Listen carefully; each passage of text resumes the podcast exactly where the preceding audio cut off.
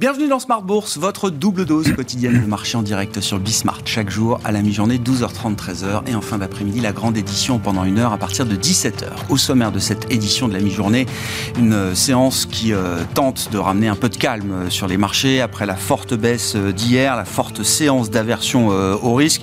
Attention, hein, les marchés restent quand même dans des zones de, fragilité importantes, y compris après six mois de, de purge spectaculaire. Le CAC 40 a d'ailleurs du mal à revenir au-delà des 5900 points, même si le rebond à mi-séance est assez euh, visible, hein, un rebond d'1,8% pour le CAC à Paris euh, notamment. Vous aurez le détail de cette séance dans un instant avec euh, Alix Nguyen. On tente de se stabiliser également sur les matières premières. On a vu les cours du pétrole qui avaient beaucoup reculé sur la séance d'hier, entre autres. Hein, compartiment des matières premières a corrigé dans son ensemble.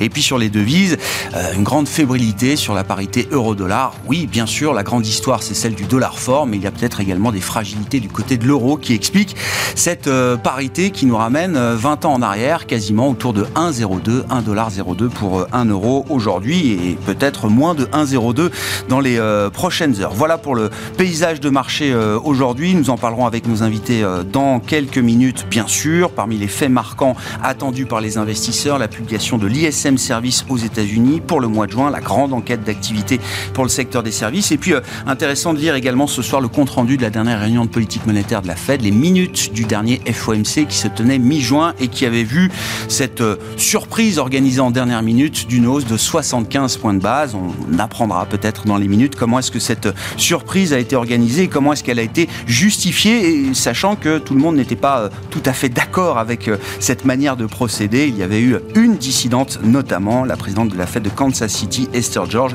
qui estimait qu'il valait mieux ne pas trop sacrifier la parole de la réserve fédérale américaine et qu'il valait mieux à ce titre continuer sur un, chemin de hausse de taux de 50 points de base. Voilà pour le débat un peu de, spécialistes autour de la politique monétaire américaine. On en parlera bien sûr avec nos invités, puis on parlera de stratégie d'investissement. Est-ce que c'est un, un, nouveau moment qui nécessite de repenser peut-être les allocations euh, d'actifs, celles qui ont permis de se protéger contre l'inflation, contre le risque stagflationniste? Alain Bocobza, le responsable mondial de la stratégie d'allocation d'actifs de Société Générale, sera avec nous en plateau. Et sur le marché obligataire, c'est Nicolas Leprince qui euh, nous expliquera pourquoi les marchés marchés de taux ont changé de dynamique ces dernières semaines. Nicolas Leprince, qui est gérant euh, multi-asset et overlay chez Edmond Rothschild Asset Management.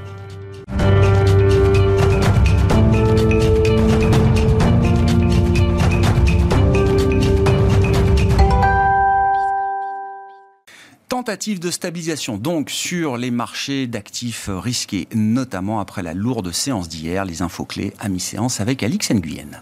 Le CAC reprend du poil de la bête. Il se trouve porté par le repli des cours du gaz sur le marché à terme à Amsterdam, lui-même sous l'effet de l'arrêt du mouvement social en Norvège. Les cours du gaz, qui pour rappel ont connu un bond de 28% en 5 jours.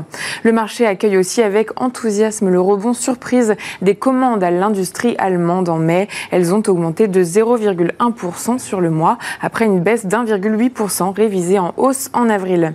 En zone euro, en revanche, les ventes au détail sorte plus faible que prévu. Le volume des ventes a augmenté de 0,2%. Globalement, la tendance reste fragile face aux craintes de récession. À noter que ce soir, la Fed publiera le compte-rendu de la dernière réunion de son comité de politique monétaire. Et puis vendredi, nous découvrirons le rapport sur l'emploi de juin aux États-Unis. Sur le marché des changes, le dollar reste ferme face à l'euro. L'euro qui touchait un plus bas de 22 ans hier. On remarque par ailleurs que la devise américaine se renforce contre la livre sterling après la démission de trois ministres britanniques S'agissant de la Chine, le marché déchante à nouveau après le lancement par les autorités d'une nouvelle campagne de tests de détection du Covid-19 dans neuf districts de la région de Shanghai. Une nouvelle vague de confinement est redoutée. S'agissant des valeurs à suivre, Safran est en nette progression après l'annonce par Air France KLM d'un accord avec CFM International. Celui-ci porte sur l'acquisition de 200 moteurs afin d'équiper sa flotte d'Airbus A320 Neo et A321 Airbus et Air France KLM avancent aussi dans le vert. Alstom progresse après avoir indiqué avoir reçu une commande estimée à 387 millions d'euros de la part de la Madhya Pradesh Metro Rail Corporation pour les métros des villes de Bhopal et Indore en Inde. Atos bondit alors que Bank of America a porté sa participation à 7,7% du capital et des droits de vote, selon un document remis à l'autorité des marchés financiers. Et puis les autres valeurs technologiques montent dans le siège de la progression du Nasdaq. C'est le cas d'ST Microelectronics et Worldline. Tendance, mon ami, deux fois par jour, les infos clés de marché à 12h30 et 17h avec Alix Nguyen dans Smart Bourse sur Bismart.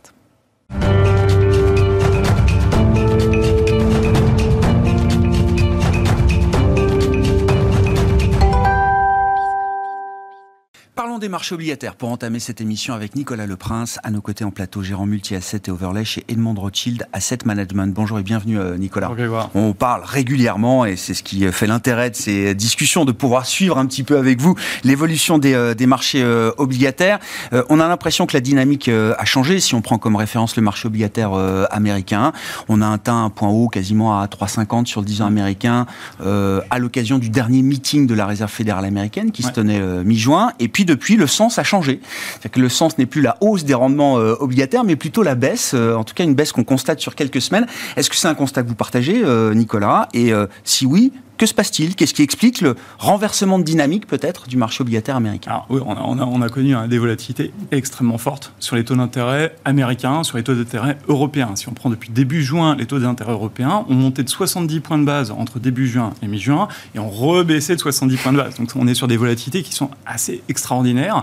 Si on regarde les volatilités implicites du marché des options sur la dette allemande, on a fait des plus hauts historiques sur les 15 dernières années. C'est-à-dire qu'on est plus haut que pendant le Covid, on est plus haut que la crise de 2011 en termes de volatilité implicite. Ça, pour les marchés euh, d'actifs risqués, c'est pas bon. Euh, sur les taux d'intérêt, ça a des conséquences, bien sûr. Ça, au final, sur un mois et demi, au final, ça, oui. ça bouge pas. au final, ça bouge pas sur un mois et demi. Eh Mais sur les classes d'actifs risqués, à partir du moment où on a beaucoup de volatilité sur les taux, ça n'incite pas à prendre du risque. Et c'est exactement ce qui se passe sur les marchés d'actifs risqués, notamment les marchés de crédit. Si on prend l'indice, euh, un indice de crédit synthétique européen, il a pris 200 BP, il est passé de 420 à 620 en un mois, pratiquement en ligne droite. Hmm. Tout ça, ça s'est passé sur des craintes de récession. C'est-à-dire que là où le discours était 100% focus sur l'inflation début juin et même depuis le début de l'année, hmm. euh, on est passé sur des craintes de récession beaucoup plus importantes. Ça s'est fait en séquence. Euh, on prend le comité du FMC de mai. Euh, la Fed nous dit que l'économie américaine est forte. Euh, si on prend le comité de politique de monétaire de juin, elle nous dit qu'elle est résiliente. Aujourd'hui, depuis que Powell est allé devant le Congrès américain ou alors même à Sintra au, Portugal récemment, on est sur une ouverture sur une possibilité de récession aux États-Unis. On a vraiment un changement du côté des, banquiers centraux. Et, et, le marché obligataire, d'une certaine manière, euh, pivote en anticipation d'un nouveau pivot des banques centrales et de la Fed Parce que j'entends bien effectivement que la Fed, dans le qualificatif qu'elle fait de la croissance aux États-Unis, est en train de réduire un petit peu le, son enthousiasme. Mm. On va dire ça comme ça. Mais j'entends aussi Jérôme Powell la semaine dernière, vous l'avez dit à Sintra, mm-hmm. oui, la récession est une possibilité non voulue, mais euh, euh, parallèlement à ça, euh, Jérôme Powell confirme que la Fed est engagée dans une lutte inconditionnelle, toujours, contre l'inflation. Alors, de ce côté-là, je ne vais pas dire qu'il a gagné, mais quand on regarde les forwards long terme sur l'inflation aux États-Unis, on est de retour sur des niveaux qui sont crédibles. C'est-à-dire qu'on est à 2,5 de pricing d'inflation au-delà des deux prochaines années, qui sont des années où on aura des effets de base toujours importants, des effets de matières premières. La crédibilité, elle est forte. Donc, il, renforce ce message de crédibilité ce que les marchés, je pense, vont apprécier au fur et à mesure du temps. Ce qui est peut-être plus compliqué, c'est sur l'évolution des taux d'intérêt. Oui, sur la partie longue, on est sur on calme l'inflation, on a des risques de récession plus importants. Sur les parties courtes de courbe de taux, il nous semble que ils vont quand même être obligés de délivrer les hausses de taux. Pardon. Euh, si on prend ce que veulent faire les, banquiers centraux, c'est resserrer les conditions de financement de l'économie. C'est exactement ce qui se passe. On voit les taux de mortgage aux États-Unis qui montent, les taux d'intérêt qui globalement sont quand même beaucoup plus hauts. Et de ce côté-là, les banquiers centraux ne vont pas accepter que les conditions financières rebaissent ou soient beaucoup plus accommodantes. Donc c'est-à-dire que les 135 BP de hausse de taux qui sont pressés par la BCE ou les 170 qu'on a d'ici à la fin de l'année par la Banque centrale américaine, c'est quelque chose qui nous semble plutôt certain euh, aujourd'hui. Euh, les taux longs baissent peut-être un petit peu plus. Euh, mais ce, qui, ce, qui, est toujours embêtant pour nous sur les taux d'intérêt, c'est qu'on avait des sources d'accommodation monétaire de long terme qui sont en train de s'évanouir. sur les taux d'intérêt. Et ce qui, pour nous, devrait empêcher les taux d'intérêt de baisser trop. On avait la Banque centrale du Japon. Pour l'instant, n'a pas pivoté. Non. Il y a eu des attaques, mais on voit qu'elle a été extrêmement ferme. Euh, très clairement, quand on voit l'inflation euh, en dehors des, prix des matières, enfin des ce qu'ils appellent fresh food, c'est l'inflation qu'ils regardent au Japon, ça a quand même tendance à beaucoup monter. Donc on peut quand même s'attendre à un pivot dans les six prochains mois du côté de la Banque du Japon. On a la Banque centrale de Suisse aussi, qui était un pivot, une espèce d'encre d'accommodation qui a craqué, qui a monté ses taux de 50 points de base. Ils n'ont même pas 2% d'inflation en Suisse. Hein. Non, mais, voilà. Et, on prend des économies qui sont peut-être plus anecdotiques, mais vous prenez la Pologne. La Pologne, elle a des indicateurs d'activité qui sont euh, en récession, en contraction. Vous prenez des PMI en Pologne, on est à 44, on était à 55 en début d'année. C'est un peu ce qu'on va avoir sur les pays développés, certainement. Mais bien, la Pologne continue à monter ses taux. Ils ont monté leur taux de 600 points de base depuis le début de l'année. Donc de ce côté-là, il y a des encres d'accommodation ou des réactions de banque centrale qui sont quand même assez différentes. Ouais qu'est-ce qui fera pivoter la Fed? Dans l'autre sens, euh, j'entends, euh, qui, permettra à la Fed d'adoucir un petit peu son discours, ce qui est, ce qui est difficilement visible quand même aujourd'hui, Nicolas. Alors, sur l'inflation, euh, elle, a changé euh, sa façon de regarder l'inflation. Maintenant, elle veut regarder beaucoup plus l'inflation globale. C'est un il nous dit qu'il ne faut pas faire dans le détail, Jérôme Powell. Il dit, enfin oui, mais c'est quand même un peu ça interroge quand même sur la, substance qu'on met derrière euh, ce qui guide la politique monétaire américaine aujourd'hui, euh, Nicolas. Ouais, on, a l'impression qu'ils sont très data dependent, ils sont très liés aussi aux politiques. On sait qu'il y a des midterms qui arrivent, on sait que il faut euh, le principal sujet de préoccupation des ménages américains, c'est l'inflation. On le voit que ce qu'on appelle les house, la, capacité à acheter des biens est obérée énormément par les hausses de taux. Mmh. tout ça, c'est des choses qui sont quand même extrêmement regardées. nous, on reste plutôt d'avis que le point de vue des économistes, regarder l'inflation corps, c'est quand même ce qui est le plus important. On verra dans le prochain chiffre de CPI aux États-Unis, mais a priori, l'inflation corps ne devrait plus continuer à monter et peut-être amener un peu plus euh, d'accommodation du côté des banques centrales. Et donc, au, fur et à mesure des prochains mois, oui, la Fed aura quand même des arguments. Alors, pour délivrer ce qui est anticipé euh, par le marché, ce que la Fed a signalé en matière de, budget de resserrement de sa politique monétaire, mhm. mais sans aller au-delà de ce qui est euh, prévu aujourd'hui. Oui, voilà, les, marchés financiers qui pressaient un taux terminal autour des 4% euh, il y a quelques semaines. Ah hein, il y a quelques semaines. Aujourd'hui, on est autour des 3,10, 3,20.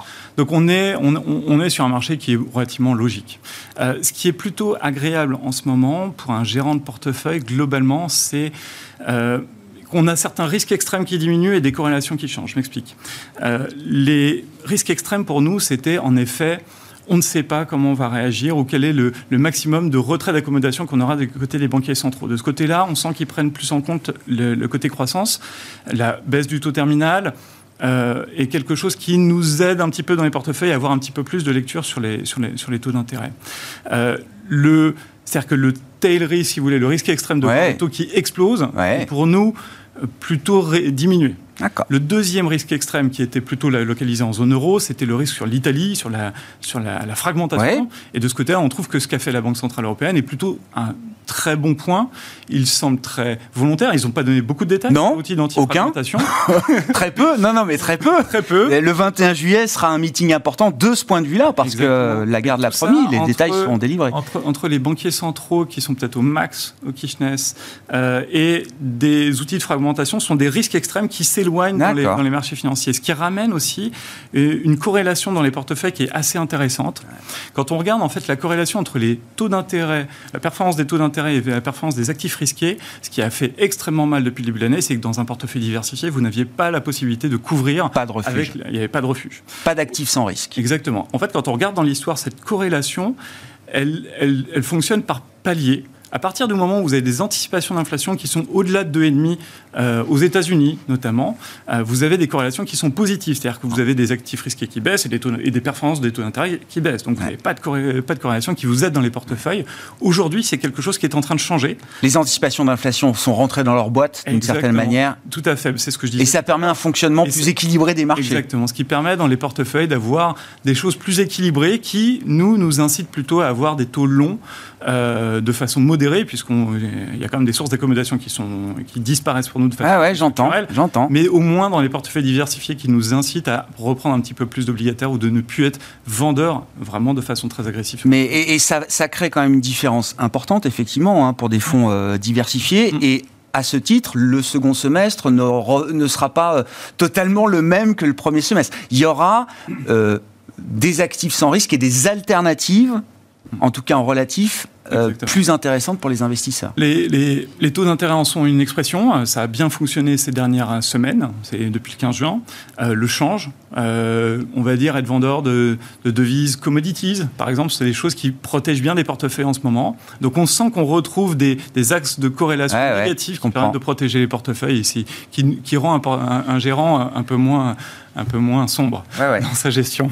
Euh, le, constat qu'on dresse sur le marché obligataire, c'est encore une fois, hein, c'est bien euh, l'obligataire souverain qui offre une alternative euh, aujourd'hui. C'est pas encore le cas pour la classe d'actifs risqués. Non quel crédit? Non, non. Euh, on a vu euh, euh, le mois de juin, à partir de mi-juin, vous savez qu'il y a des effets de fin de trimestre sur le bilan des banques qui font que la liquidité s'assèche, s'assèche au niveau du bilan des banques. Et puis un trader qui veut, prendre qui veut, faire un, qui veut acheter un papier ou augmenter la taille de son bilan.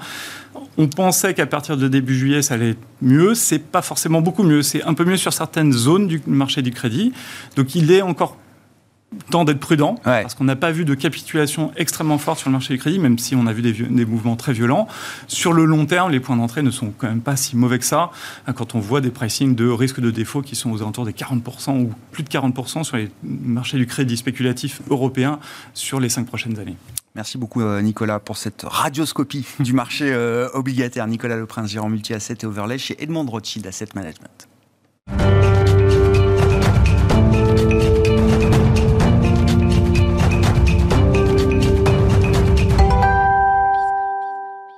Et ça nous amène à évoquer la stratégie d'allocation d'actifs de Société Générale avec son responsable monde de l'allocation d'actifs, Alain Bocobza, avec nous en plateau. Alain, bonjour et bienvenue. Bonjour, euh, Là aussi, très intéressant parce que c'est une discussion euh, qu'on poursuit, alors euh, tous les deux, trois mois euh, avec vous en plateau, Alain. Juste petit retour d'expérience quand même, l'exercice de recommandation, vous savez mieux que moi, est un exercice délicat. parfois ça ne marche pas, voilà, on s'en souvient. Parfois ça marche aussi, mm. Alain. Depuis novembre 2020, euh, vous avez adopté une euh, position très euh, prudente dans les portefeuilles modèles que vous recommandez pour vos clients, mmh. avec des protections importantes contre le risque inflationniste, contre le risque stagflationniste aussi mmh. peut-être, hein, qui est le risque du moment, peut-être demain contre un risque récessionniste. On va en discuter, mais petit retour d'expérience quand même de ces 6, 7, 8 derniers mois. Mmh. qui vous quoi vous rendent confortable aujourd'hui dans la manière dont vos portefeuilles ont traversé cette période? Euh, ils ont fort bien résisté. Donc la location qu'on avait proposée euh, baisse, tout baisse. Euh, on doit être à moins 6%. Les marchés obligataires sont au-delà de moins 10 et les actions au-delà de moins 20. Donc ça s'appelle résister. Mm. et comme on, sait dans la construction d'une prévision ou de scénario, il faut rester toujours alerte parce que tout change. Et s'il y avait une remarque sur ce qui se passe depuis le début de la pandémie, c'est que la vitesse avec laquelle, quand on identifie une idée de long terme, la vitesse avec laquelle cette idée est pressée par les marchés est phénoménale. J'ai rarement vu des, taux de rotation des idées aussi importants. Euh, et ça veut dire qu'on ne peut pas s'endormir sur une idée. Euh, le risque de, de stagflation qu'il fallait jouer par les défensives pour ceux qui font des marchés d'actions et par des matières premières pour ceux qui peuvent faire du multi-actif, hein, euh, ça a été à une vitesse. Hein. Les cycliques se sont effondrés, les défensives ont bien tenu sur les marchés d'actions et les matières premières ont connu une envolée qu'on a rarement connue dans l'histoire économique. Donc ça, c'est plus compliqué. Euh, le risque de stagflation, il est bien pressé aujourd'hui. Euh, au point que j'entends des, des, stratégies en disant ben, on prend des profits dessus. On a vu le, le, le cours du baril baisser récemment euh, en disant ben, peut-être qu'il avait trop monté. En tout cas, il y, a, des. Hein. Euh, voilà, donc l'étape d'après, c'est effectivement euh, que moi je pense qu'on n'a pas fini la correction d'ensemble, à quelques exceptions près. Mais la configuration dans laquelle euh, les banques centrales vont continuer d'exécuter des hausses de taux importantes euh, et la poursuite du ralentissement de l'économie, cette économie aux États-Unis comme en Europe est particulièrement robuste, entre autres parce que les services se réouvrent, entre autres parce que euh, les excédents d'épargne qui ont été cumulés depuis le début de la pandémie, on estime que ça représente aux États-Unis, cet excédent d'épargne par rapport à la norme de constitution d'épargne, quatre fois la consommation annuelle des ménages américains. La base annuelle. Donc on ne parle pas de petits montants, c'est pas quelques broutilles en milliards, c'est des, des montants colossaux, c'est des milliers de milliards de dollars. Et ça, c'est plus important qu'une enquête ou un sondage d'opinion fait auprès des ménages. Tout est important, mais euh, ce qu'on dit, c'est que jusqu'à présent, si le mot récession euh, euh, c'est vous, euh, qui me disiez qui dit le premier, en, en, studio que on si on fait un, Google Search, oui, au plus haut. Search, on, on est au plus haut, mais on n'est pas en récession.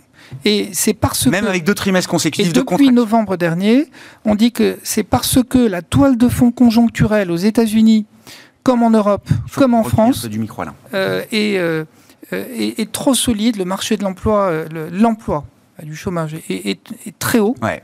Euh, et pour l'instant, on a un ralentissement des créations d'emplois, on n'a pas de destruction d'emplois. Euh, donc tant que ça, ça tient, les banques centrales cogneront, si vous m'autorisez l'expression. Ça crée un sentiment de sécurité sur le marché du travail. On aura les ouvertures de postes toujours à des niveaux très très élevés, taux de chômage qui reste sur ses plus bas historiques.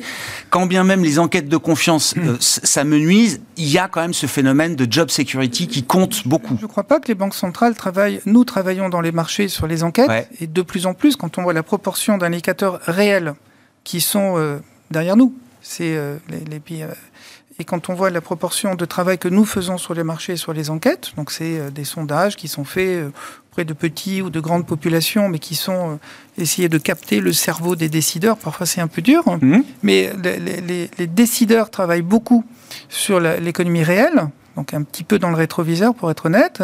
Et nous, et c'est pour ça qu'on a de la volatilité, c'est un mot que j'ai entendu à quelques reprises euh, par Nicolas Leprince tout à l'heure, parce que euh, ben on a de la moulinette, euh, parce que les anticipations, ça bouge et c'est très volatile. Donc l'idée, c'est que je pense qu'on n'a pas encore de capitulation.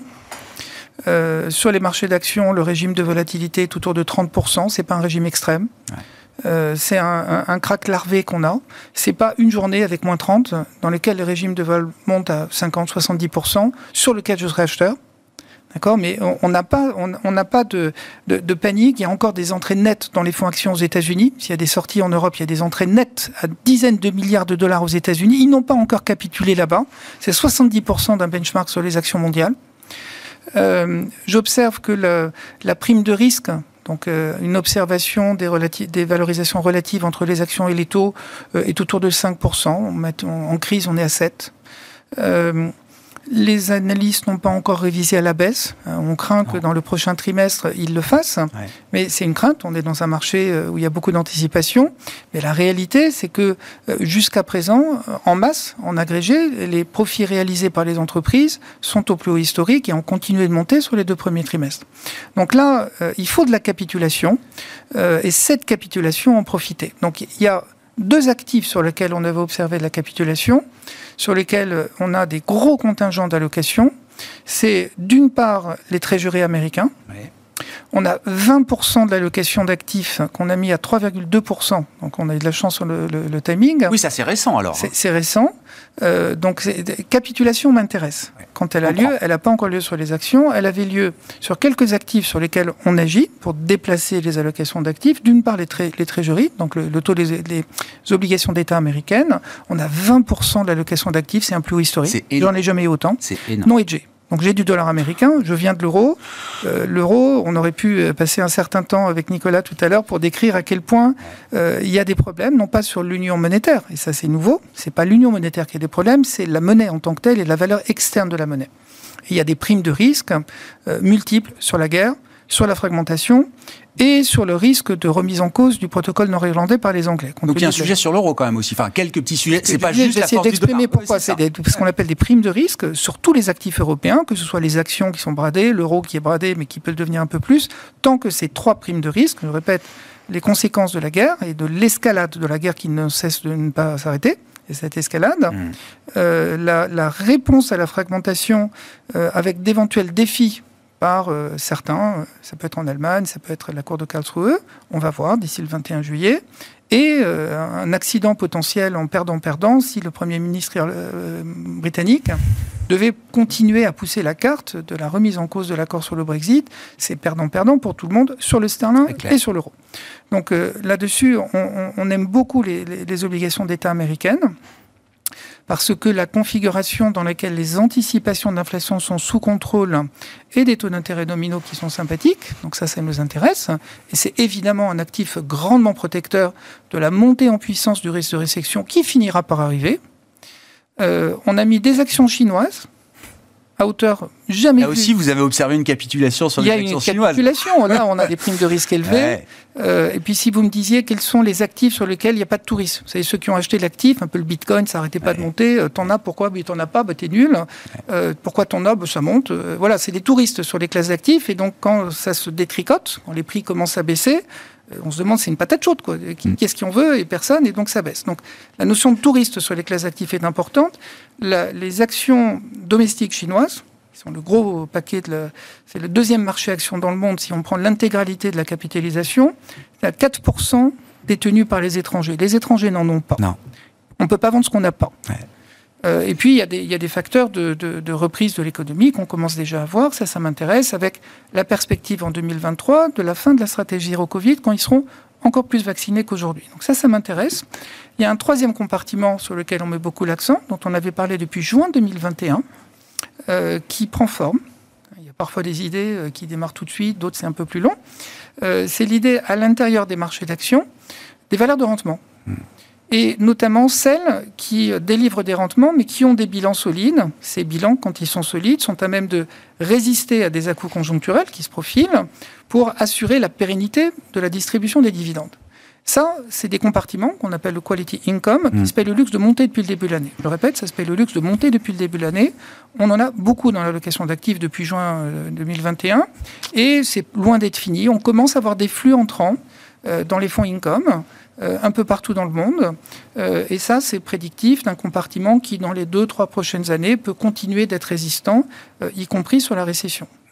Je reviens sur votre idée de capitulation. Donc je comprends, certains segments de marché, certains marchés ont déjà capitulé et vous permettent de, revenir parfois en masse, hein, si on prend les, les, treasuries euh, pour nos marchés euh, actions, euh, Wall Street ou les marchés actions européens, oui, il n'y a pas de doute, il y aura un moment une capitulation parce que on en parle depuis un moment et c'est vrai que cette capitulation, ça devient un peu l'arlésienne. Vous l'avez dit, il y a une forme d'hémorragie, un craquelant.